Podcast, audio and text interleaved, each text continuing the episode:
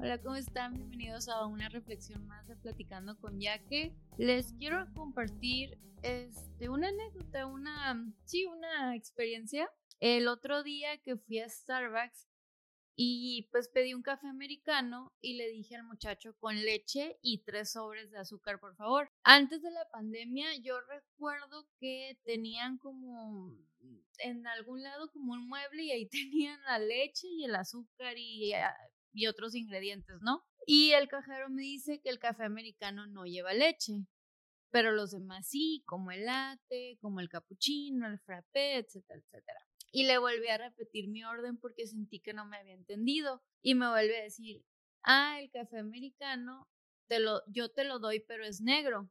Pero si gustas, te puedo poner la leche y el azúcar a un lado. Y le dije, ¿sabes qué? Eso me funciona. Muchas gracias. Les comparto mi experiencia en el modo tía de que yo sé que desde un principio le pude haber dicho, oye, pues a mí siempre me lo dan así, voy a explicar la dinámica de los cafés americanos, pero dije, no, no hay necesidad porque el muchacho ha sido amable y dejé continuar haciendo su trabajo y además porque me gusta darle el beneficio de la duda a las personas, ¿no? Bueno, he aprendido a hacer eso, yo creo que antes no lo hacía, pero con el tiempo digo, ok, espérate poquito, ¿no?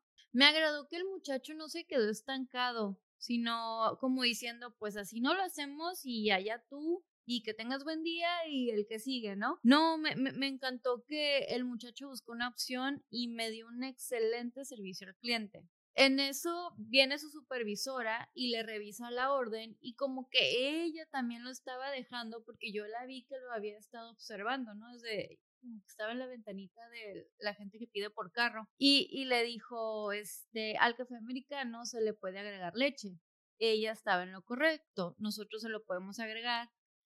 Y me encantó que la manager se lo explicó de una manera súper curada, sin ser grosera y sin ofender, que me hubiera gustado que, este, que hubiera sido mi manager en muchos trabajos de los que tuve, porque pues no lo humilló ni nada, solo le explicó, ¿no?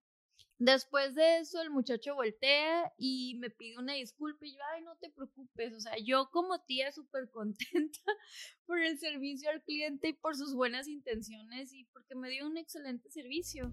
Y pues eso es todo por hoy. Me gustaría saber si les ha pasado algo así o si ustedes han sido el muchacho que van a la extra milla, que él no sabía cómo eran los cafés aquí, pero que no se quedó con las ganas, que no me corrió del establecimiento.